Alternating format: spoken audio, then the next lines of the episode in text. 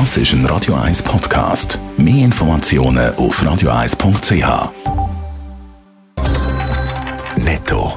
Das Radio 1 Wirtschaftsmagazin für Konsumentinnen und Konsumenten wird Ihnen präsentiert von Blaser Greinicher. Wir beraten und unterstützen Sie bei der Bewertung und dem Verkauf von Ihrer Liegenschaft. blasergreinicher.ch Dave Burkhardt. Die Schweizer Börse dürfte sich heute zum Börsenstart nicht gross bewegen. Laut den vorbörslichen Daten von Julius Bär startet der SMI mit einem Minus von 0,03 Prozent bei ihm tiefer.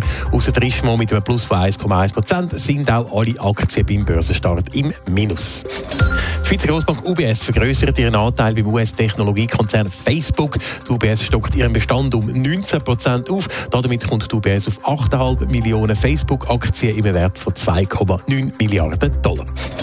Der Pharmakonzern Pfizer beantragt in den USA eine Notfallzulassung für ein Covid-Medikament. Das Mittel mit dem Namen Paxlovid soll bei Risikopatienten nach einer Infektion mit dem Coronavirus die Wahrscheinlichkeit von einer Spitaleinweisung oder vor einem tödlichen Verlauf um fast 90 Prozent senken.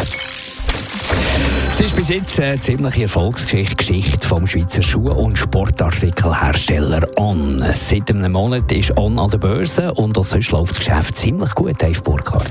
Ja, im dritten Quartal hat On einen Reingewinn von knapp 13 Millionen Franken können erzielen. Das tönt wie einem Börsenwert von 11 Milliarden Dollar jetzt vielleicht noch nicht allzu viel im Vergleich zum dritten Quartal im letzten Jahr. Sehe das aber ein Wachstum beim Gewinn von 60 Prozent, erklärt der On Co-Geschäftsführer Gaspar Copetti im Interview mit dem Tagi. Das sehe doch ein beachtliches Wachstum. Allgemein hat On in diesem Jahr bis jetzt recht Führung gemacht.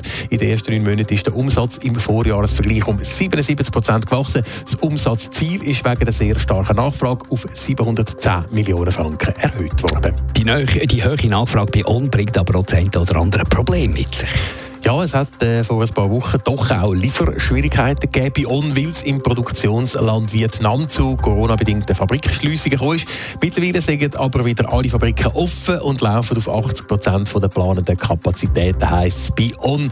Wegen der Pandemie sind aber weitere Lieferunterbrüche weiterhin möglich. Das könnte dazu führen, dass in diesem Jahr gewisse On-Produkte und Schuhe zum Beispiel nicht an Weihnachten geliefert werden und man auf gewisse Modelle bis an Ostern muss warten Netto, das Radio 1 Wirtschaftsmagazin für Konsumentinnen und Konsumenten.